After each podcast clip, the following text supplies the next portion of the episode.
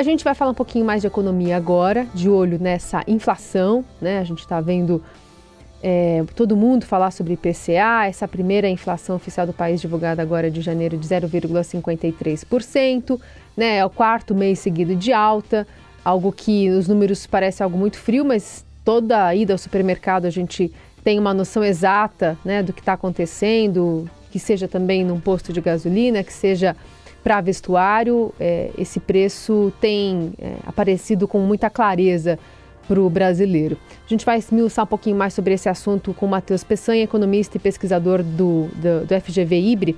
Oi, Matheus, bom dia, bem-vindo bem e obrigada por estar aqui. Eu que agradeço. Bom dia, Carol, bom dia, Heisen, bom, bom dia. dia a toda a audiência. A gente está vendo alguns, alguns movimentos ali a partir de Brasília, de uma intenção de mudar a meta de inflação já para esse ano, né, com é, até, e, até com apoio, né, um suposto apoio do presidente do Banco Central, Roberto Campos Neto, porque aí, é, na teoria, a gente teria uma, uma, uma descompressão, né, quando muito baixas essas metas obrigam o Banco Central a subir mais e mais a taxa de juros, e aí a gente tem esse cenário de inflação que está sendo constatado pelo IBGE. E dentre uh, os vilões, a gente tem especialmente alimentos e transportes. Queria que você falasse um pouquinho da conjuntura que leva o brasileiro a, ter, a estar sentindo isso, especialmente no bolso.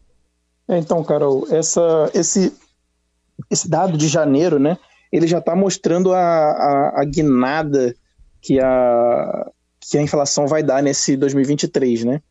É, o problema de alimentos ele foi algo assim bem é, bem pontual de sazonalidade mesmo, né? Alguns alimentos em natura, né, que sofreram um pouquinho a mais com chuvas em, em final de dezembro, começo de janeiro, né? Principalmente ali batata, é, cenoura, né? É, e não preocupa tanto para o longo prazo, né? É, a boa notícia dentro de alimentos, né, por mais que tenha sido o grupo que, que mais impactou na inflação, é, é como a descompressão de custos que a gente estava vendo desde o segundo semestre do, do ano passado, né, já está se transmitindo, principalmente em bens que têm um pouco mais de valor agregado, né, que, que tem um pouco mais de, de que tem uma esteira mais longa, né, na, na linha de produção, por exemplo, proteínas, né, a gente está vendo é, várias proteínas já até caindo de preço, né, reduzindo uh, vários cortes de carnes bovinas, é, a carne de frango também, carnes suínas é, que estão ou reduzindo né, seu, seu ritmo de, de, aceleração ou até caindo de preço, né, mostrando como essa redução de custos que a gente viu, custos agropecuários, né, é, lá no segundo semestre, né, preço, preço do milho, preço da soja é, para o produtor, né, preço de, de alguns adubos e fertilizantes também começou a cair no segundo semestre do ano passado. E isso já deve estar tá chegando nessas cadeias aí mais longas, cadeias de proteína, principalmente, né. E, então a gente pode eventualmente ter ainda algum problema de alimentos sazonal, mas é, esses que dependem de custos assim, de, de, uma esteira mais longa estão se beneficiando, né? E por outro lado, é, preços administrados, né? A gasolina subiu muito por conta desse último aumento na, na, na refinaria, né? Que uhum. a gente uhum. teve recentemente. É, você vê que foi um aumento só na gasolina, né? E no etanol que ele tem que seguir certa paridade né, com a gasolina, enquanto diesel e gás eh, baixaram até um pouco de preço. E, e itens eh, que, que aquela inércia inflacionária virando em janeiro, né? Então, muitos itens que, que são balizados por contratos, que têm seu reajuste normalmente agora no começo do ano, né? Eh, ajudaram nesse, nesse grupo, tanto de comunicação, que foi o terceiro grupo mais impactado, né? Ali internet, é, TV por assinatura, combos, né? Que, que tem esse, esse, esse fator de reajuste de contrato, geralmente no começo de ano isso vira, né? E esses itens como emplacamento e licença, né? Tarifa de ônibus, esses itens que são indexados, né? Que acabam virando, que impactaram também esse grupo de transporte. Agora, Matheus, a gente vê, por exemplo, tarifa de ônibus que você citou aí, é algo mais sazonal, chega janeiro, vem um aumento, mas no caso dos combustíveis, eh, dá para ter alguma previsibilidade? O que, que dá para esperar para esse ano em relação à gasolina, é, diesel e etanol? É, pelo lado dos custos, né, como eu estava falando, ele tem um, a gente tem uma perspectiva boa, né? O, o petróleo ele está meio que estagnado, ele estagnou num patamar até baixo, né, na, na, faixa de 80 dólares o barril, entre 80 e 90 dólares o barril. É, o câmbio também está mais ou menos estagnado, né, ele tem algumas variações de curto prazo, mas ele, como a gente diz, ele está andando de lado, né, é, mas a gente tem essa recomposição de tributos aí no horizonte, né, então, em março, 1 de março, já cai o benefício tarifário que foi prorrogado por 60 dias, né?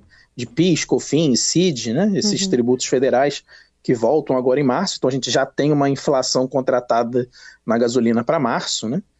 E, e, de resto, ainda vai ter um, um, um, certo ponto de interrogação grande no ar aí, que tem a parte do ICMS ainda também, né? Uhum. É, já voltou o ICMS em alguns produtos no Nordeste, se eu não me engano, acho que foi na energia elétrica, né, em, na Bahia, se eu não me engano, e, e essa discussão vai ser, vai, vai se, vai se aquecer, né, ao longo desse ano, porque os estados não, não vão conseguir manter essa receita é tão impactada assim, né? E, e, isso vai ter que chegar de algum jeito, né? Não sei se vão onerar outros produtos, né? Para não onerar a gasolina especificamente, mas isso vai chegar de algum modo, né? Essa inflação vai voltar por algum meio. E de que forma uma alteração nas metas de inflação interferem ou podem interferir na, na, na inflação mesmo do dia a dia do consumidor? É, aí é uma questão bem é, interessante, né? Porque tem uma discussão muito, muito grande na academia, né, de como a credibilidade de uma política monetária hum. ela impacta é, nessa potência, né? É, é, geralmente bancos centrais mais críveis, né, eles não precisam subir tanto juros para controlar a inflação. E, e, revisões de metas acontecem, né? Por exemplo, em 2003 a gente teve revisão de meta é, depois do, do, chamado efeito Lula, né? É, lá de 2003, né? É, mas foi uma discussão técnica, né? É importante que essa meta, é, se ela for revista, né, que tenha todo um, um preparo técnico da e o Banco Central é bem capaz para isso, né? É, o importante é dar essa mensagem de que o Banco Central continua crível, né? É, um Banco Central com mais credibilidade consegue é, uma, poten uma potência maior na política monetária. E por enquanto esses é, essas frituras que estão acontecendo com o Banco Central, né? Ela só faz o caminho contrário, né? Ela tende a tirar a credibilidade da nossa política monetária uhum. e vai acabar gerando o um efeito contrário, né? O Banco Central vai precisar manter essa taxa de juros alta por mais tempo por conta dessa perda de potência vindo através dessa falta de credibilidade. Né? Bom, uma conta que sempre é feita pelos economistas, é importante ressaltar, é a inflação nos últimos 12 meses. Então aqui está no acumulado aí de 5,71. O, o que, que é uma inflação acima de 5 indica assim, para a gente, levando em conta os últimos 12 meses?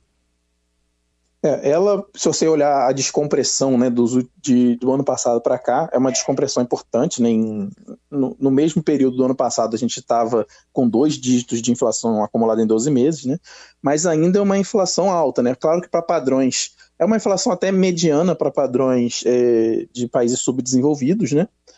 Mas você vê o custo que a gente está tendo em termos de atividade, né? Em termos de juros, em termos de custo para mercado de trabalho, para nível de atividade, né? É, a gente está com uma meta é, bem ousada, né? Que ela já vem de anos anteriores, então por isso que a gente está tendo que manter esses juros altos e essa inflação de quase 6 é, é, é quase o dobro do centro da meta, né? Então, para o padrão do que o Banco Central é, está querendo buscar, é uma inflação muito alta ainda. Né? Isso vai é, gerar custos em termos de mercado de trabalho, em termos de nível de atividade, para tentar controlar essa inflação. Muito bem, esse é o Matheus Peçanha, economista e pesquisador do FGV IBRE, falando conosco sobre inflação. Obrigada, viu? Boa sexta. Obrigado, Carol. Obrigado, Raiz.